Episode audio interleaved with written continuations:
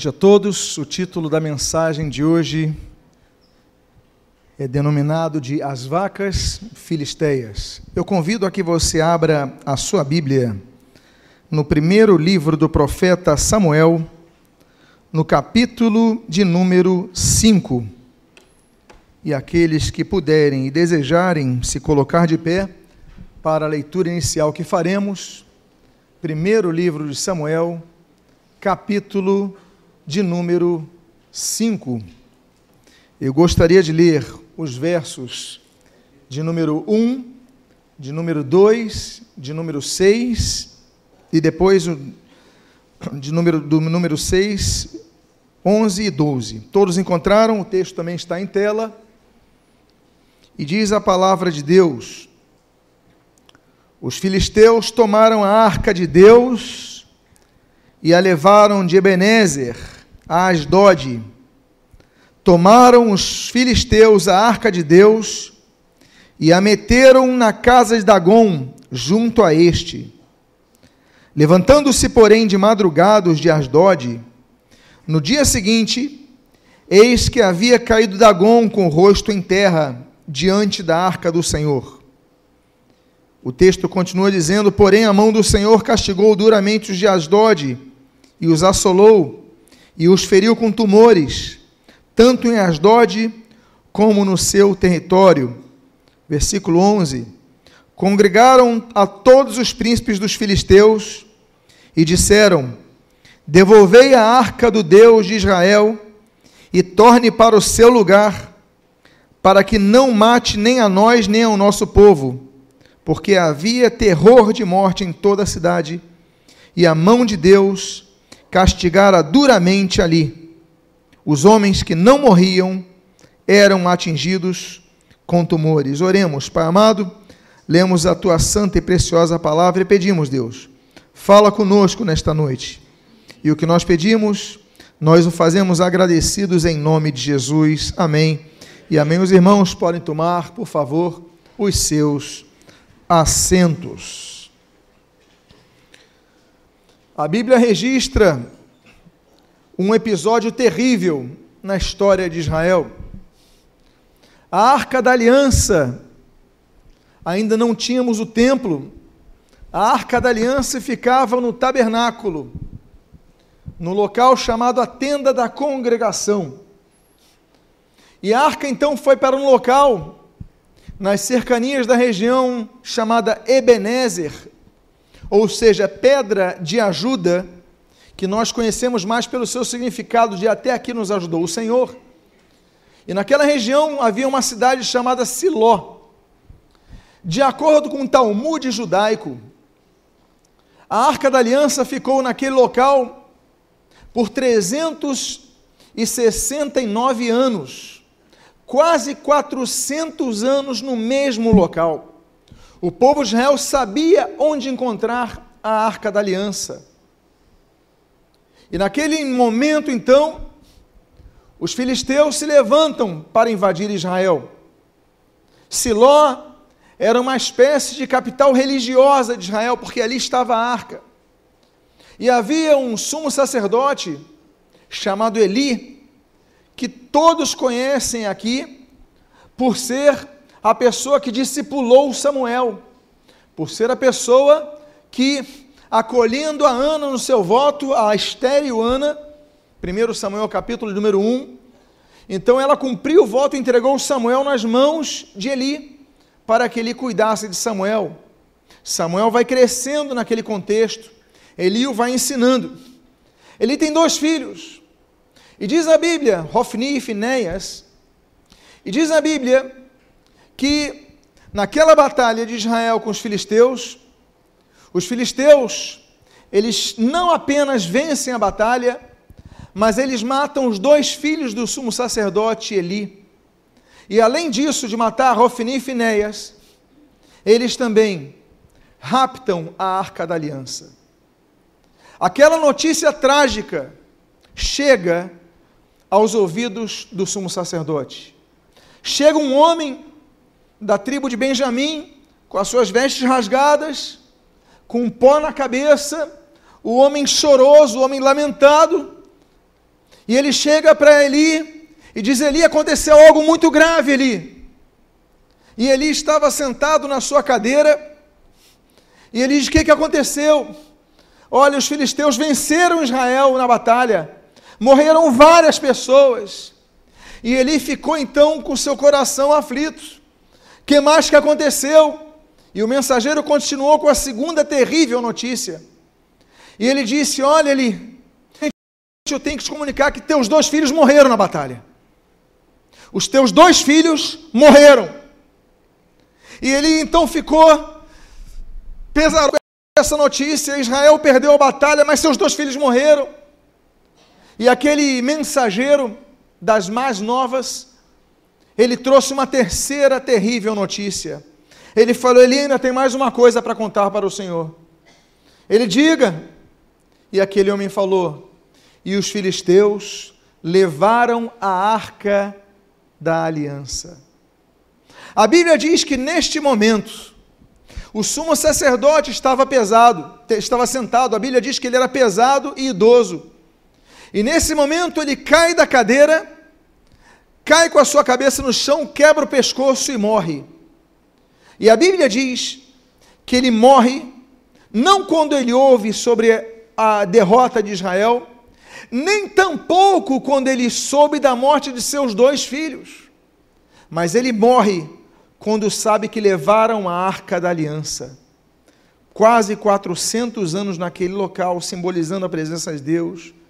E naquele momento, quando ele sabe que os filisteus levaram a arca, ele cai e morre. A situação é terrível, porque o sumo sacerdote também morreu, depois de uma derrota onde todo Israel lamentava. Mas ainda tinha outra notícia terrível. E a outra notícia terrível é que a nora de Eli estava grávida de um dos filhos do Finéias que tinha morrido. E a Bíblia diz que essa notícia chega àquela nora, ela estava grávida, e a Bíblia diz que quando ela sabe que seu marido Finés morreu, ela fica extremamente triste. Mas quando ela sabe da arca da aliança que foi tomada, a Bíblia diz que ela começa a entrar em trabalho de parto. E ela está quase morrendo, e as pessoas ao redor, não, você vai conseguir ter essa criança, você vai ter, conseguir ter essa criança. E a Bíblia diz que naquela, naquele problema, aquela tensão, nasce uma criança. E ela falou: Eu vou botar o nome do meu filho. Ela perdeu o pai agora. O pai não viu o nascimento da criança. Provavelmente um parto é, é, prematuro. Mas ela falou: Mas então agora eu vou dar o nome do meu filho. E diz a Bíblia que ela coloca o nome do filho não em homenagem ao pai, não em homenagem ao sogro, que era o sumo sacerdote de Israel, mas ela coloca o nome no seu filho que representa como os judeus vinham aquele momento. E o nome do filho dessa criança, que nasceu sem ver o pai, se chamou Icabô. Icabô significa foi-se a glória, porque a arca da aliança não estava mais no meio do povo.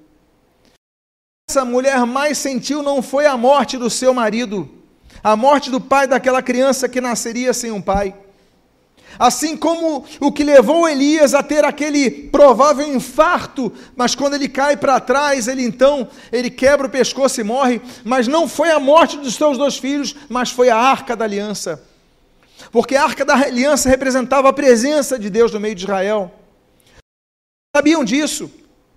E diz a Bíblia que eles vão para aquela região, para Siló, e o objetivo é pegar a arca da aliança. E nós entramos nesse contexto. Nós lemos esse contexto que você viu, e a arca da aliança então sai de Israel e pela primeira vez, essa arca da aliança fica da posse dos inimigos, os filisteus. Eles vão para uma das regiões, a região natural dos filisteus, que é a que hoje nós conhecemos como faixa de Gaza. E naquela cidade de Asdod, eles pegam a arca da aliança e colocam junto ao altar, junto à estátua da sua divindade maior, Dagon. A divindade Dagon era uma divindade que tinha a cabeça de ser humano e tinha o resto do corpo como peixe. Porque os filisteus viviam das pesca, da pesca. Os filisteus faziam um grande comércio marítimo. Então, antes de entrar no, na água, eles pediam a bênção de Dagon. Quando tinha tempestade, eles pediam a bênção de Dagon. Quando eles iam pescar, eles pediam a bênção Dagon, porque era o Senhor dos mares, era o Deus dos mares, era o que mandava os peixes.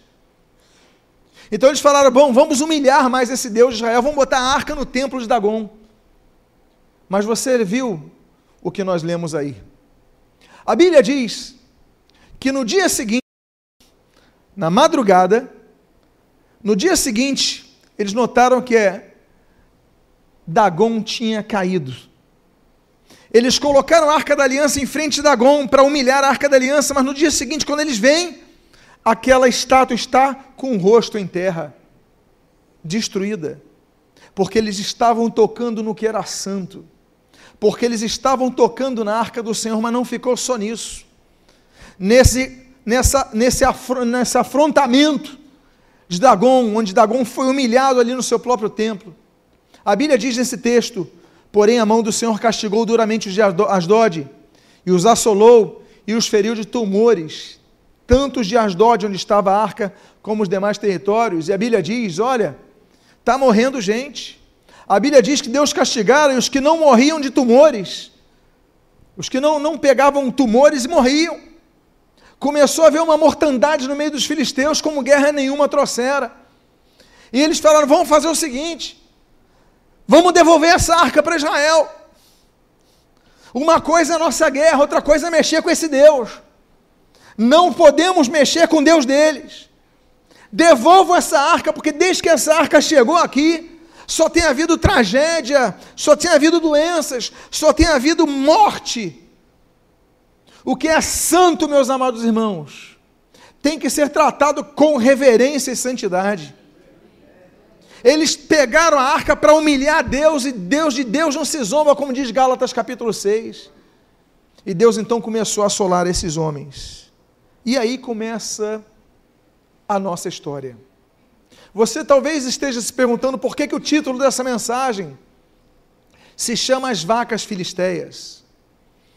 Porque, na verdade, nós vamos aprender cinco lições nesta noite com duas vacas. Não vamos aprender lições com um grande pregador do Evangelho. Não vamos aprender lições com um historiador. Não vamos aprender lições com um diplomata. Não vamos aprender lições com professores. Vamos aprender lições com duas vacas. Duas vacas vão nos ensinar cinco preciosas lições. E eu pergunto a você: você está disposto a aprender cinco lições com duas vacas? Você tem essa humildade de aprender com duas vacas? Nós devemos aprender muito com elas. E a primeira lição que nós temos que aprender com as vacas se encontra no capítulo seguinte, o capítulo número 6, nos versos 7 e 8. E diz a palavra de Deus: Agora, pois, fazei um carro novo, tomai duas vacas com crias, quantas vacas? Duas vacas com crias, sobre as quais não se pôs ainda jugo e atai-as ao carro. Seus bezerros, levá-los-eis para casa. E assim fizeram aqueles homens, e tomaram duas vacas com crias, e as ataram ao carro, e os seus bezerros encerraram em. Meus amados irmãos, a primeira coisa que nós vemos nessa história é que para levarem a arca, eles precisavam colocar a arca no meio de transporte. Eles não iam levar a arca nos seus ombros, como fosse sinal de conquista.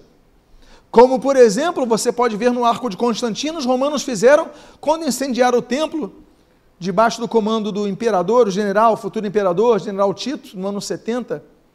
Você pode ver eles carregando, não. Eles falaram: Nós não vamos entrar em território de Israel. Nós não vamos levar a arca assim, nós vamos colocar num carro. Agora, para carregar esse carro, para transportar esse carro, preciso de duas vacas, mas atenção aos detalhes. Essas duas vacas tinham que ter crias. Essas duas vacas, elas não podiam ter carregado ainda jugo. Ou seja, provavelmente eram vacas leiteiras e não vacas de transporte, porque não tinham carregado jugo. Se já tiveram filhos, já tinha idade, mas não carregaram jugo ainda. Então, peraí, elas ainda nunca carregaram jugo, provavelmente vacas leiteiras. E você vai atar o carro. E os seus bezerros vocês vão levar para casa, eles fazem isso. Elas tiveram que renunciar aos seus bezerros. Elas deram crias, mas tiveram que se apartar das suas crias. Para transportar a arca do Senhor, elas tiveram que abrir mão daquilo que para elas era muito importante, as suas crias. E elas tiveram que começar a andar com uma carga pesada. A primeira lição que nós aprendemos que a vida cristã, vamos aprender com essas vacas, é a lição da renúncia. O Senhor Jesus, no Evangelho de Marcos, no capítulo de número 8, a Bíblia diz: E disse às multidões e aos seus discípulos: Se, pois, alguém quiser vir após mim, negue-se a si mesmo, tome a sua cruz e siga-me. Muitos dizem: não, se alguém quiser vir a Jesus, apenas siga Jesus. Multidões seguiam Jesus. Judas seguiu Jesus. Muitos os gritaram que mais seguiam Jesus. Mas o Senhor Jesus foi claro: não basta seguir, tem dois condicionais anteriores. Negue-se a si mesmo, tome a sua cruz e siga-me. O negar-se a si mesmo é o primeiro condicional, renúncia é renunciar à vontade da sua carne, é renunciar à vontade daquilo que a tua carne está pedindo, é renunciar à vontade do pecado, é renunciar a muito comodismo, a muitas situações, você negar a sua própria vontade. Uma vez um irmão nosso, que era policial da antissequestro, ele contou que o seu grupo estava passando, viram um carro suspeito, aqui em Caxias, pararam o carro no local ermo, onde ninguém passava, apontaram as armas, e quando viram e abriram aquele carro, viram que aquele carro estava cheio de drogas. Aqueles homens, aqueles policiais, não era função deles, eles eram do sequestro. Mas eles viram um carro suspeito, pararam. Quando viram aquelas drogas, os homens daquele carro eles falam o seguinte: olha, faz o seguinte, vamos aqui negociar. Vocês nos liberam e a gente dá para vocês X reais. Os policiais conversaram, ele era um desses. E ele falou para mim, pastor,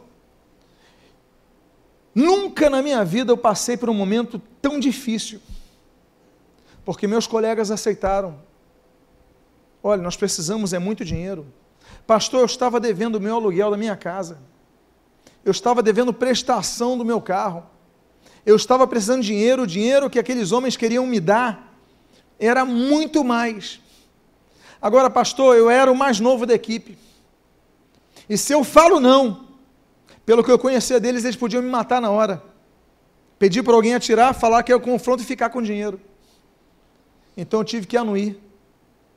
Eu falei: o que você fez com esse dinheiro maldito? Ele falou, pastor, eu não dormi aquela noite.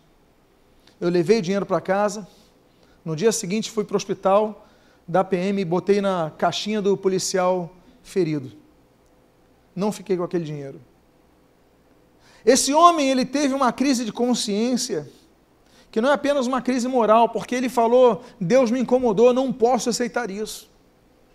Eu não posso aceitar suborno.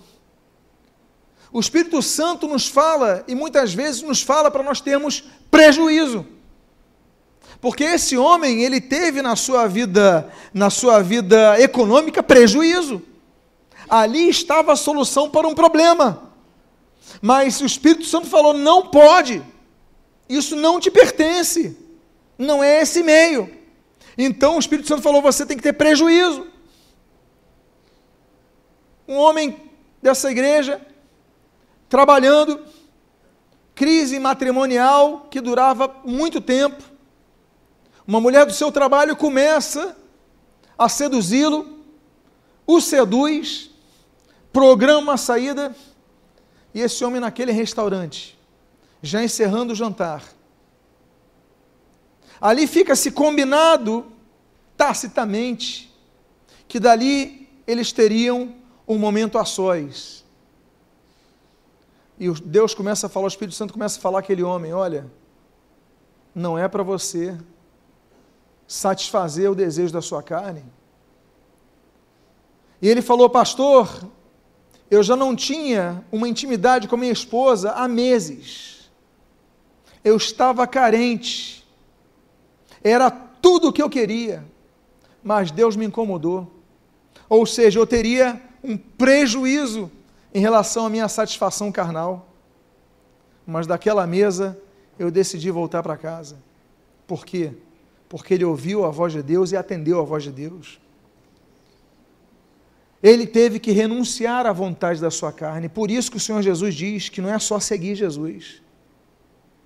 Marcos capítulo 8, se alguém quiser me seguir, negue-se a si mesmo, depois negar, tomar a sua cruz e só depois seguir.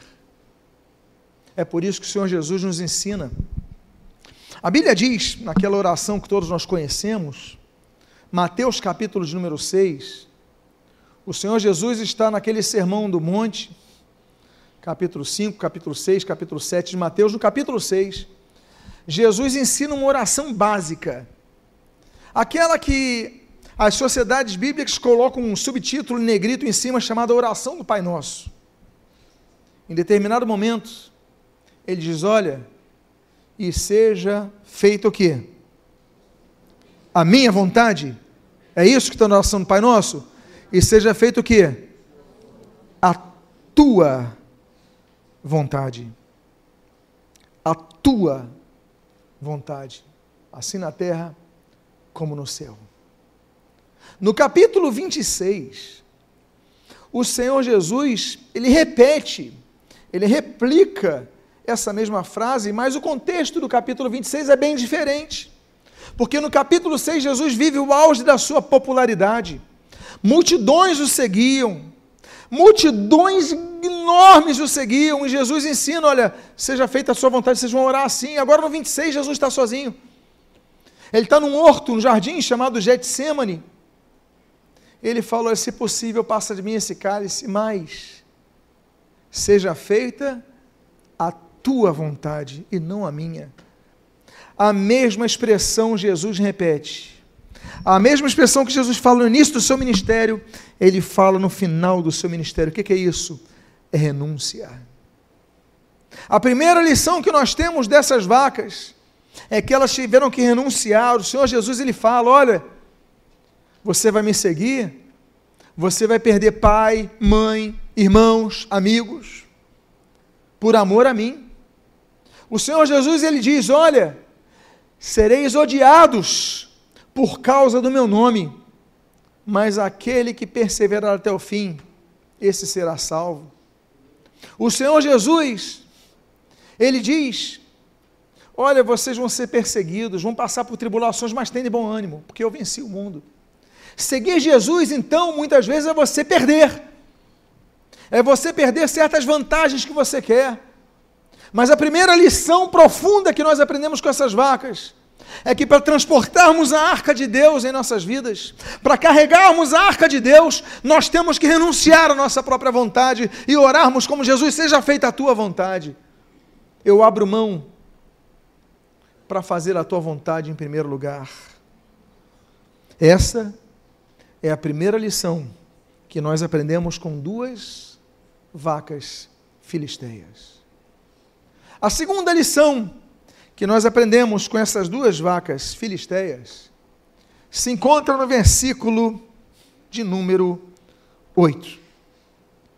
A Bíblia diz assim: Então, tomai a arca da aliança, a arca do Senhor, e ponde-a sobre o carro, e metei num cofre. Ao seu lado as figuras de ouro que, havei, que lhe haveis de entregar como oferta pela culpa, e deixai-a ir. A Bíblia diz que essas vacas elas nunca tinham carregado jugo, nunca tinham carregado fardo. Mas de repente elas estão carregando um carro. Para carregar um carro você tem que colocar o jugo uma na outra. É um peso o jugo. Além do peso do jugo, aquele pedaço de madeira que une dois, eles tinham que carregar um carro, uma carroça. Peso, nunca tinham carregado esse peso. Além de carregar o jugo e puxarem a carroça, a Bíblia diz que eles iam carregar a arca da aliança. Um terceiro peso. Mas o texto diz que além da arca da aliança, a arca da aliança estava dentro de um cofre. Os cofres na época eram pedras talhadas, pesadas. Quando você vai a museus em Israel, você vê os cofres daquela época, pesados, pedras enormes. Um peso que eles nunca transportaram antes, aquelas vacas nunca transportaram antes. Meus amados irmãos, a lição que nós temos, aprender a segunda lição. Se a primeira lição que nós aprendemos com as vacas é a lição da renúncia, a segunda lição é a lição da perseverança. Qual é a segunda lição que nós aprendemos com as vacas filisteias? Perseverança. Por quê? Porque apesar de todo esse peso, elas tinham que perseverar para levar a arca da aliança. Elas não podiam parar elas não podiam desistir. Ainda que cansadas, elas tinham que cumprir a sua tarefa, por isso elas tinham que perseverar. Nos lembramos do Senhor Jesus, quando ele disse o texto aqui já supra citado de Marcos capítulo 13: Olhe, sereis odiados por causa do meu nome, mas aquele que perseverar até o fim, esse será salvo.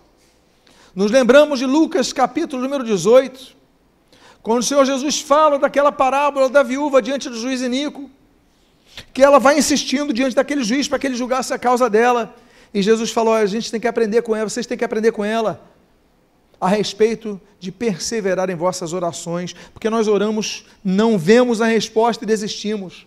Nós começamos coisas e desistimos. E muitas vezes nós refletimos na nossa vida espiritual aquilo que nós somos na nossa vida.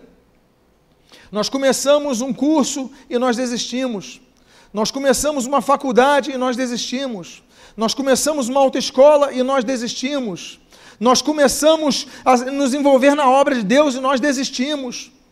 No primeiro tempo nublado, a gente desiste. No primeiro dia de chuva, a gente desiste. No primeiro não que nós recebemos numa entrevista de emprego, a gente desiste de procurar outros empregos. No primeiro dia de prova, na V1, na V2, você vê que não está preparado, você desiste. Nós somos confrontados sempre para desistir. Porque começar não é problema. O problema é perseverar, a dificuldade é perseverar, começar todo mundo começa. Mas tem coisas que nós devemos aprender do mundo espiritual. É que a perseverança que a Bíblia nos ensina, nós devemos trazer para a nossa vida diária. Nós devemos lutar, nós não podemos desistir, nós não podemos é, desanimar, nós temos que continuar. Não deixe de perseverar. A Bíblia diz, em 2 Coríntios, no capítulo 4, a partir do versículo de número 16, olha, por isso, nós não desanimamos. Pelo contrário, Ainda que o nosso homem exterior se corrompa, o nosso homem interior se renova dia após dia, pois a leve e momentânea tribulação produz em nós o eterno peso de glória. Atentando nós, continua o apóstolo Paulo, às coisas que não se veem e não nas coisas que se veem, porque as que se veem são temporais, mas as que não se veem são eternas. O apóstolo Paulo diz então que nós devemos perseverar olhando as coisas do alto, porque isso produz em nós eterno peso de glória, peso que se carrega. Começamos a carregar um peso muito grande, é o peso da presença de Deus, isso tem que gerar em nós responsabilidades. Se eu vou pregar, eu tenho que me preparar, eu tenho que ter peso e temor para pregar. Se eu vou tocar, eu tenho que ter temor para tocar. Se eu vou servir na introdução, eu tenho que ter temor para isso.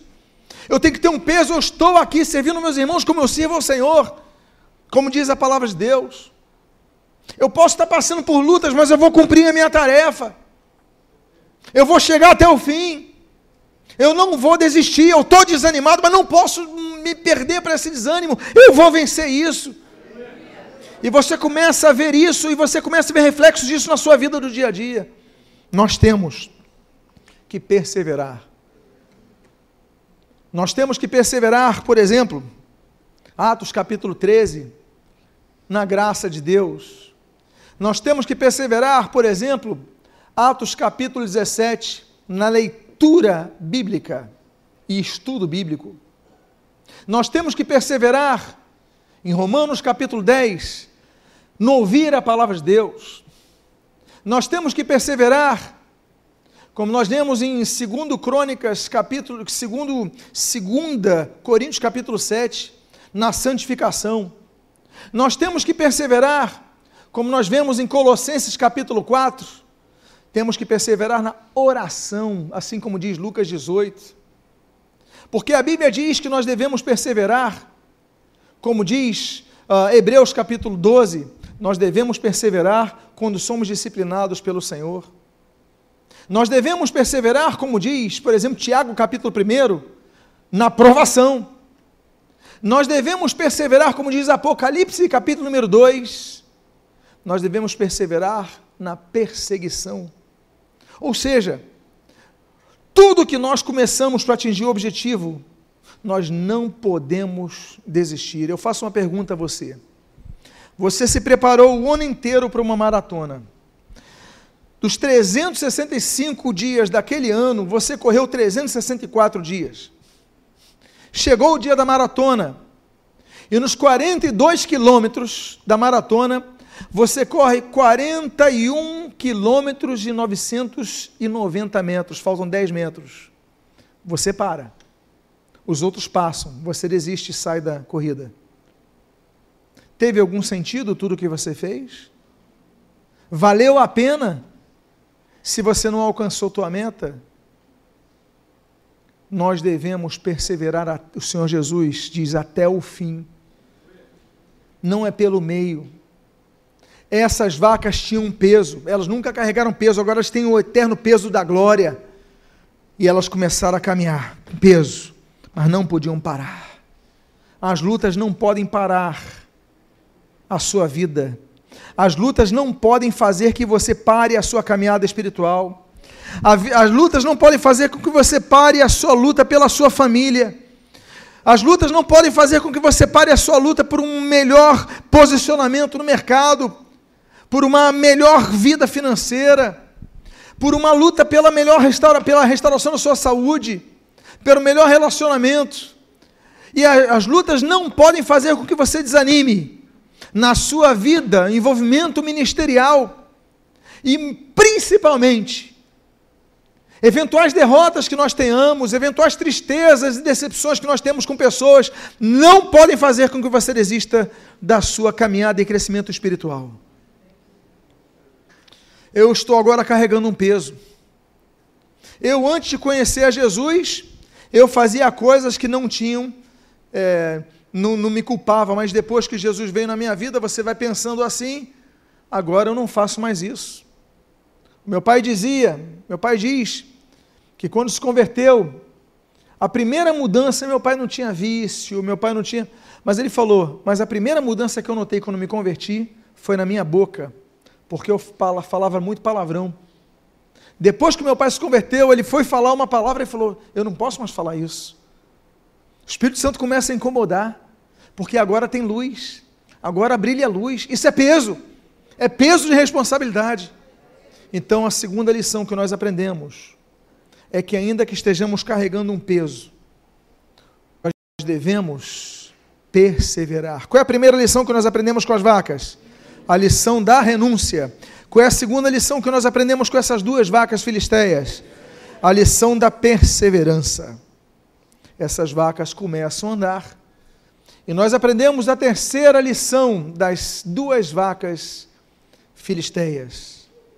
A Bíblia diz: andavam os Betsemes fazendo a cega do trigo no vale, e levantando os olhos, viram a arca, e vendo-a, se alegraram. Bet-Semes já é território de Israel. As vacas então estão saindo do território filisteu e entrando no território israelita. E diz a Bíblia que quando eles começam a ver aquelas vacas com aquele cofre, com aquele cofre vindo da terra dos filisteus, a Bíblia diz que eles se alegraram. Por quê? Porque aquelas duas vacas estavam trazendo boas novas. Aquelas duas vacas estavam trazendo notícias de grande alegria. Aí você se lembra de quem? Você se lembra de um dos anjos que se destaca ali em Beit Saur, nas proximidades de Belém, e vai falar com aqueles pastores nos campo, no campo, em Lucas capítulo 2. Ele fala assim: Olha, eis que vos trago o quê? Boa nova de grande alegria, que será para todo o povo.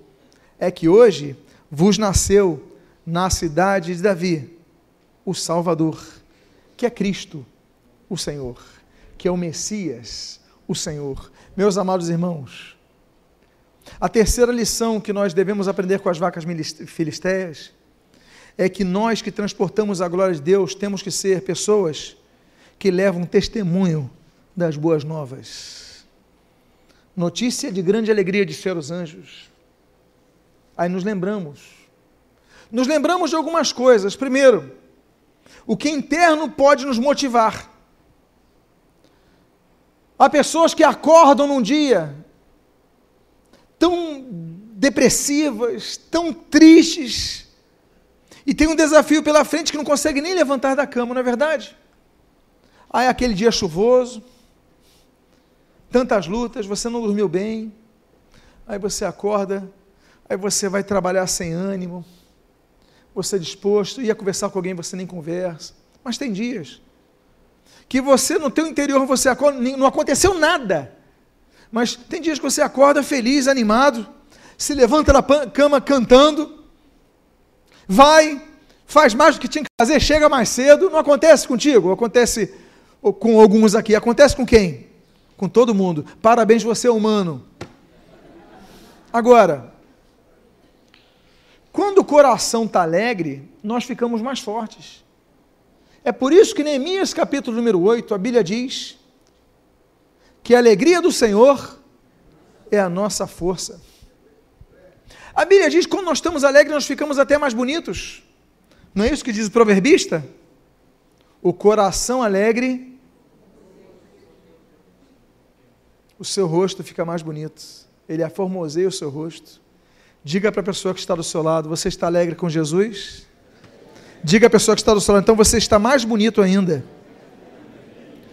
Eu sei que tem alguns jovens que estão se aproveitando desse momento. Estão falando, pastor, eu te amo ainda mais. Obrigado pela oportunidade que o Senhor me deu. Vou orar mais pelo Senhor. Esses homens viram a arca e se alegravam. A Bíblia fala de muitas alegrias.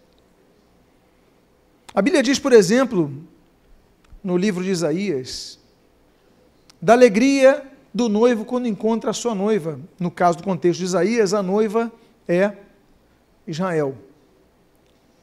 A Bíblia fala no Salmo de número 126, da alegria do semeador quando vai colher os frutos. A Bíblia fala, no Evangelho de Lucas, capítulo número 15, a alegria daquela mulher que perde aquela moeda chamada dracma e quando encontra ela fica muito feliz. No mesmo capítulo número 15, a Bíblia diz que aquele bom pastor, ele se alegra quando encontra a centésima ovelha. A Bíblia diz que, Romanos capítulo 12, alegrai-vos na esperança. Peça ao Senhor, me dê esperança, renova minha esperança, que isso traz alegria.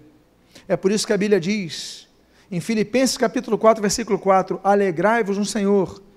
Digo isto, alegrai-vos. Nós devemos alegrar no Senhor. Então, quando tudo estiver ruim, faça quando, como aconteceu e nós mencionamos na mensagem de hoje pela manhã, Atos capítulo número 16, a cidade grega de Filipos. Paulo e Silas presos injustamente, foram açoitados, estavam presos no tronco, mas ainda assim era meia-noite e eles fizeram o quê? Louvavam ao Senhor. Ainda que na tribulação, louve ao Senhor. Ainda que na dificuldade, louve ao Senhor. Ainda que na tristeza, louve ao Senhor. Não deixe de semear, louve ao Senhor. Andando e chorando, semeie, mas louve ao Senhor. Por quê? Porque a nossa momentânea tribulação, ela passa, ela é passageira, mas o peso que nós carregamos é peso eterno. Nós carregamos a arca. As pessoas têm que ver mudança em nossa vida. As pessoas têm que se alegrar quando nós chegamos. Olha, está chegando alguém que pode me trazer esperança. Está chegando alguém que pode me ajudar. Está esperando alguém que tem algo na vida dele que mudou. Olha, eu conheci o Joãozinho antes, agora eu conheço um Joãozinho totalmente diferente. Eu estou passando uma situação difícil, o Joãozinho me ajuda. Os de Betsemes viram aquelas duas vacas carregando e diz aquele peso, aquele cofre, aquela arca e diz a Bíblia e vendo-a se alegraram. As pessoas têm que ver em nós boas novas. Tem cristão que é a pessoa mais antipática que existe. Tem cristão que ninguém quer ver por perto, não é porque evangeliza o ama, é porque realmente é uma pessoa difícil. Mas as pessoas têm que olhar para você e falar: opa, ali estou vendo alguém que traz esperança. Você tem que ser essa pessoa. Nós devemos aprender com as vacas filisteias. Vamos à quarta lição. Quantos se lembram da primeira lição? É a lição da renúncia. Quantos se lembram da segunda lição? A lição da perseverança. Quantos se lembram da terceira lição? Alegria, testemunho das boas novas. A quarta e penúltima lição, ela se encontra no versículo de número 12, quando a Bíblia diz: As vacas se encaminharam diretamente para Betsemes, e andando e berrando, seguiam sempre por esse mesmo caminho, olha que diz o texto, sem se desviarem nem para a direita e nem para a esquerda. E os príncipes dos filisteus foram atrás delas até o território de Bet-Semes. A quarta lição que nós aprendemos com essas duas vaquinhas é a lição da direção.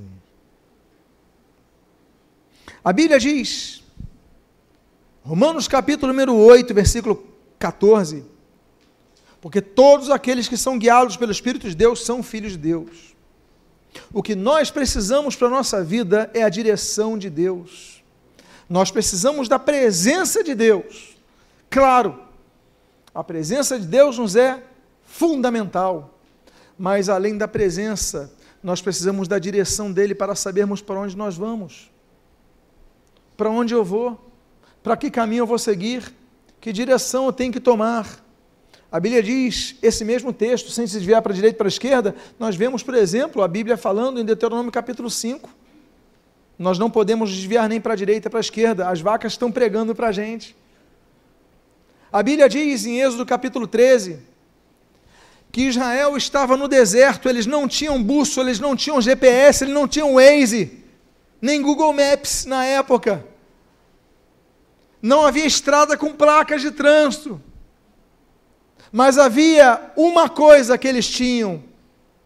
E eles tinham, durante o dia, a coluna de fumaça, durante a noite, a coluna de fogo para os guiar. E Israel não se desviou, porque seguia a direção de Deus. A Bíblia diz, no Salmo de número 23, o salmo talvez mais conhecido de todos, que Deus nos leva às veredas da justiça. A Bíblia diz no Salmo 73 que a direção de Deus nos leva à glória. A Bíblia diz no Salmo de número 143 que Deus nos conduz pelo Espírito Santo. Como Jesus fala em João capítulo número 14, ele ia deixar o Espírito Santo quando subisse ia ficar presente o Espírito Santo. O que conclui a profecia de Provérbios capítulo 1, o que efetiva a profecia de Joel capítulo 2, versículo 28, E o que se concretiza em Atos capítulo número 6, o Espírito Santo é derramado e traz a direção, como nós lemos aqui em Romanos capítulo 8, versículo 14. É a direção de Deus que nos conduz. E para onde a direção de Deus nos conduz? Deus nos dá direção através de quê? Por exemplo, Salmo 119, versículo 105. A palavra de Deus nos dá direção, porque esse mesmo texto diz que é lâmpada para os nossos pés e que é luz para o nosso caminho. Deus nos dá direção também através dos profetas. A Bíblia diz, em 2 Crônicas capítulo 3, que o rei Josafá ele falou: onde eu vou, o que, que eu vou fazer, onde eu tenho que buscar? E todos falam: qual é o profeta? Aí falam: procura Eliseu, que ele vai dar a direção certa. Ou seja, Eliseu era um homem de Deus. As pessoas reconheciam nele um homem de Deus, um homem sensível a Deus. Pode procurar ele que ele vai ajudar. É por causa disso que nós vemos a direção de Deus através de pessoas, como por exemplo em Atos capítulo número 8. Deus conduziu Felipe para encontrar o eunuco e pregar para ele. Felipe não estava programado, de repente Felipe está no encontro do eunuco, que quer a explicação da palavra. Deus nos direciona para pregar o evangelho para pessoas que precisam do evangelho, sabia disso? Há momentos que você vai se encontrar com alguém, você não estava programado para isso. Aí você de repente está falando com a pessoa, a pessoa começa a se abrir. Aí o Espírito Santo, olha, prega para essa pessoa. Já aconteceu contigo? E vai acontecer várias vezes. Atos capítulo 8. Outro tipo de direção que Deus dá é a direção na oração. Atos capítulo número 9, o capítulo seguinte. Nós temos Ananias orando.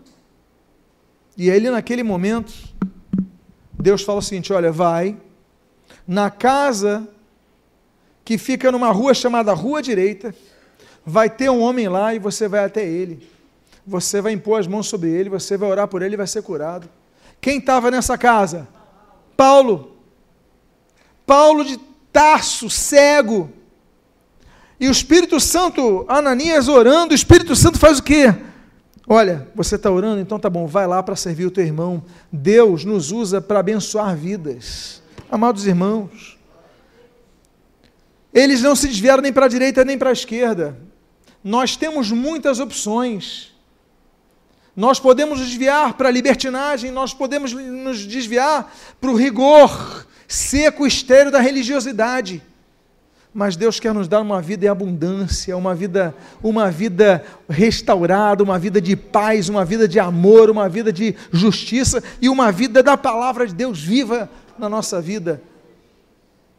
Aí você aprende então que essas duas vacas, a Bíblia diz que os filisteus acompanharam, mas eles não estavam dirigindo as vacas, eles estavam acompanhando, e as vacas não se desviaram, meus amados irmãos nós pedindo direção a Deus, Deus nos leva no caminho certo.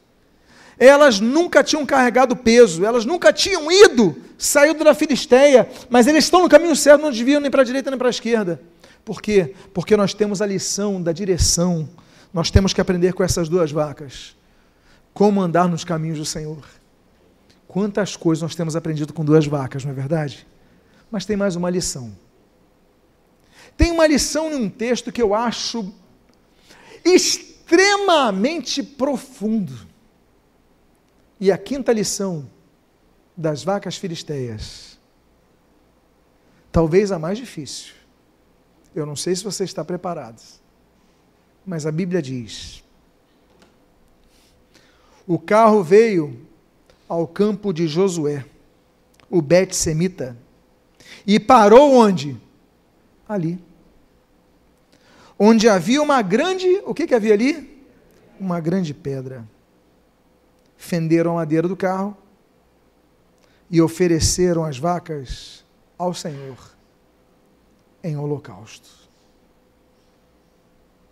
A quinta lição é a lição do sacrifício. A Bíblia diz que elas chegaram no território de Israel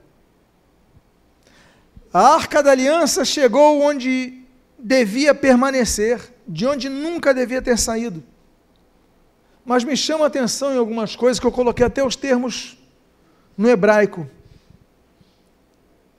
Em primeiro lugar, essa arca ela foi E parou onde? No campo de quem? De quem? Josué. Josué.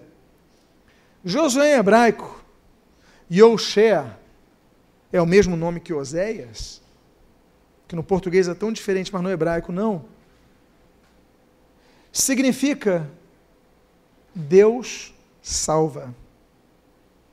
A arca ela para no campo de um homem chamado Deus salva. E se você não sabe, e os que não sabem, qual é o nome de nosso Salvador? O único Salvador. Fala mais alto esse nome precioso. Qual é o nome dele? Jesus. O que, que é Jesus? Jesus é o nome helenizado de Josué, é o mesmo nome. Jesus e Josué é o mesmo nome. Josué é hebraico, Jesus, o hebraico helenizado, ou seja, com características do grego. É o mesmo nome. Deus salva. A Bíblia diz em Mateus capítulo 1, versículo 23. A Bíblia fala em Lucas capítulo 2. A Bíblia fala o nome dele vai ser Jesus, porque ele vai salvar o mundo dos seus pecados. A arca para, as vacas param no campo de Josué, na terra de Josué, aquele que salva aquele a quem Deus salva. É em Jesus que nós paramos tudo, é em Jesus que nós devemos fincar a nossa fé, não devemos passar por Ele, devemos parar nele, devemos viver nele, devemos ressuscitar com Ele, porque Ele é nossa vida, Ele é nosso tudo, sem Ele nada somos, sem Ele nada podemos fazer. É no campo de Jesus. Aí você olha de onde era esse Josué, esse Jesus, olha qual é a terra dele. Aí você vê o Beit Semita, eu coloquei o termo em hebraico. Beit é casa, mas Semita. Semita significa Beit, casa, Semita, sol, Shemesh. A casa do sol. Aí nos lembramos da profecia. A profecia que fala que Jesus, Malaquias capítulo 4, versículo 2, Jesus é o que? O sol da justiça. Mais uma profecia mostrando que nós devemos parar em Jesus porque Ele é a nossa justiça. O Tzikenu, Deus, que é a nossa justiça, ele faz justiça por nós, nós vamos ser perseguidos, nós vamos ser zombados, nós vamos ser ridicularizados, nós vamos ser perseguidos, mas um dia o Senhor vai fazer justiça por nós. Por isso, não ultrapasse. Ah, mas eu eu me, me distanciei dos caminhos do Senhor por isso, por aquilo, por aquilo. Não saia do caminho do Senhor. É momento de você parar em Jesus. É no campo de Josué que aquelas duas vacas param. Não existe nada, local nenhum, senão onde está Jesus presente. Pare no campo de Jesus. O Bet-Semita, o sol da justiça. E o texto continua dizendo: e parou ali, onde havia uma grande pedra. Mais uma palavra profética sobre o sacrifício de Jesus. Porque eu faço uma pergunta aos amados irmãos. Onde Jesus foi crucificado? Num local chamado Calvário, o Monte da Caveira. Era no monte. E o que, é o monte? Senão uma grande pedra. Por que, que eles pararam no campo de Josué? o Bet-Semita, porque ali havia uma quê? Grande pedra. A nossa vida para e recomeça aonde há uma grande pedra, na cruz do Calvário. É lá que nós morremos, é lá que nós ressuscitamos, é lá que Jesus perdoou os nossos pecados, é lá que Jesus calcou aquela, aquela mudança em nossas vidas. Ele transformou o nosso ser na cruz, numa grande pedra no Calvário. Que texto profundo. E eu quero dizer mais. O que, que foi colocado naquela, naquela grande pedra? Senão o que? Uma cruz de, de madeira. diz a Bíblia, onde havia uma grande pedra e fendeiro, fenderam a madeira do carro. Olha, vamos pegar essa madeira e vamos usar ela como base do sacrifício, a cruz de Jesus. Não temos vida sem a cruz de Jesus. Essas vacas elas param diante no campo de Josué, Deus salva. O sol da justiça apontando ao Senhor Jesus, cuja luz reluz o Senhor Jesus falou: Eu sou a luz do mundo. E ele falou para os discípulos: Vós sois a luz do mundo. Nós temos que refletir o sol da justiça, o brilho de Cristo em nossas vidas. Aí a Bíblia diz: Olha, ali havia uma grande pedra. Nós olhamos então para o Calvário, mas não olhamos apenas para o Calvário e desfenderam a madeira. Nós olhamos para a cruz do Calvário. E ali, a Bíblia diz: E ofereceram as vacas ao Senhor em holocausto a lição é do sacrifício. Porque o Senhor Jesus falou: se alguém quiser ganhar a sua vida, perdê-la. Se você quiser me seguir, você tem que negar a si mesmo. A palavra de Deus diz que nós somos peregrinos nessa terra estranha, porque a nossa pátria está nos céus. O Senhor Jesus ele falou em João capítulo 14: Olha, eu estou indo junto ao Pai preparar morada para vós. A nossa pátria nos céus. Então, é o que a Bíblia diz em Colossenses capítulo número 3. Se, pois, morrestes com Cristo, vocês devem ressuscitar. Porque, como diz Gálatas capítulo 2, como diz tantos outros textos, para mim, o morrer é até lucro, porque o meu viver é quem? É Cristo. Nós, quando somos batizados nas águas, a nossa representação quando nós descemos as águas é qual? A morte. Quando nós submergimos as águas, a nossa representação é o sepultamento para o mundo. E quando nós emergimos das águas, a nossa representação é o quê? A ressurreição. Porque quando nós morremos é que nós vivemos. É por isso que Jesus fala da casca da semente. Ah, o Senhor Jesus ele fala: se a casca da semente não morrer, não vai produzir a planta não vai gerar frutos. Para que haja vida tem que haver morte. Ofereceram ao Senhor as vacas em holocausto. Ofereça a sua vida a Deus. Diga, Senhor Jesus, eu quero morrer para esse mundo, mas eu quero reviver para Cristo, eu quero ressuscitar para Cristo. Eu convido a você que aprendeu cinco lições com duas vacas, a que fique de pé nesse momento.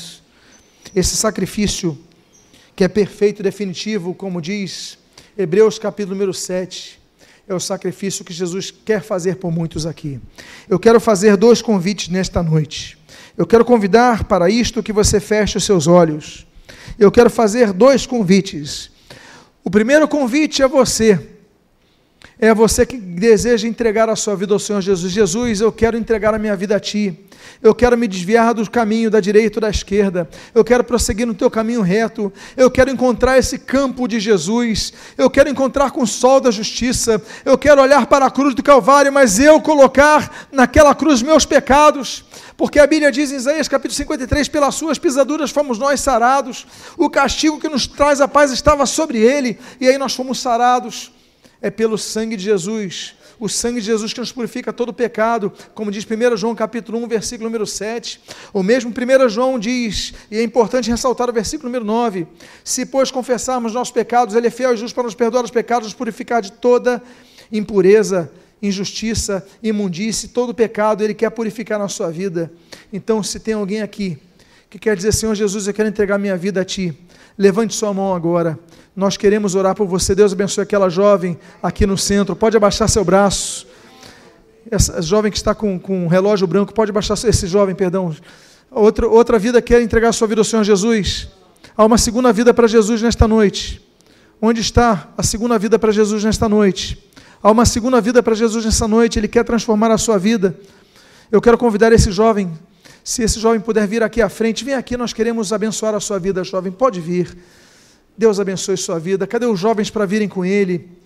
Glória a Jesus por isso. Glória a Deus. Parabéns, jovem. Qual é o seu nome? Márcio.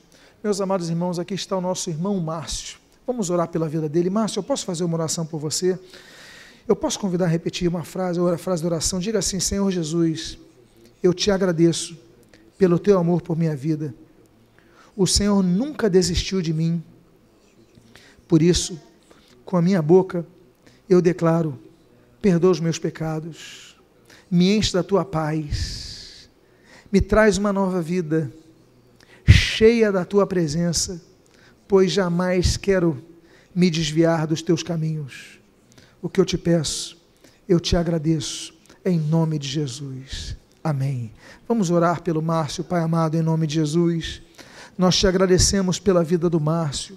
Pai amado, trouxestes nesta noite aqui para ouvir a tua palavra, essa palavra que transformou as nossas vidas, é essa mesma palavra que vai transformar a vida do Márcio. Senhor, perdoa os seus pecados, enche da tua paz. Usa-o, Pai. Senhor, traz alegria no seu viver. Senhor, preenche todos os buracos do seu coração e que em nome de Jesus o teu amor o inunde.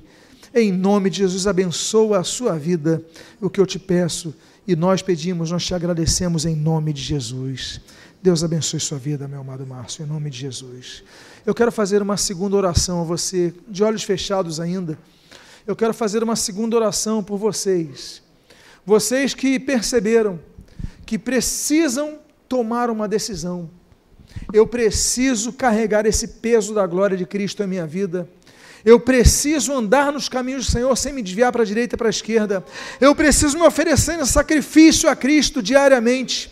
Eu preciso renunciar. É a lição da renúncia. É a, é a lição do testemunho das boas novas. São tantas lições que nós aprendemos com essas vacas, nós queremos exercer isso em nossas vidas. É a partir de hoje nos consertarmos. Se você é uma dessas pessoas, coloque a mão no seu coração agora, porque esse, essa é uma noite de restauração. Pai amado, há várias pessoas que estão as mãos nos seus corações, não sabemos quantificar quantas estão ouvindo essa mensagem pela internet agora, mas que estão fazendo o mesmo gesto, Pai.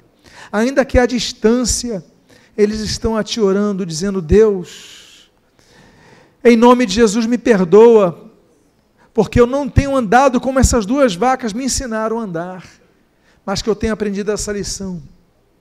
Eu renuncio, eu aprendo a perseverar, eu transmito a luz de Cristo em minha vida, eu jamais me aparte da tua direção, e tu possas ver em mim alguém cujo sangue foi lavado pelo sangue de Jesus na cruz do Calvário.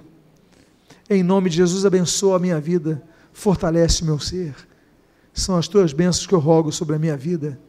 E eu te agradeço em nome de Jesus. Amém. E amém. Quantos foram abençoados com essa palavra de duas vacas? Hoje vocês não tiveram um pregador, tiveram duas pregadoras. Duas pregadoras que não falaram português, não falam inglês, não falam espanhol. No máximo elas mugem.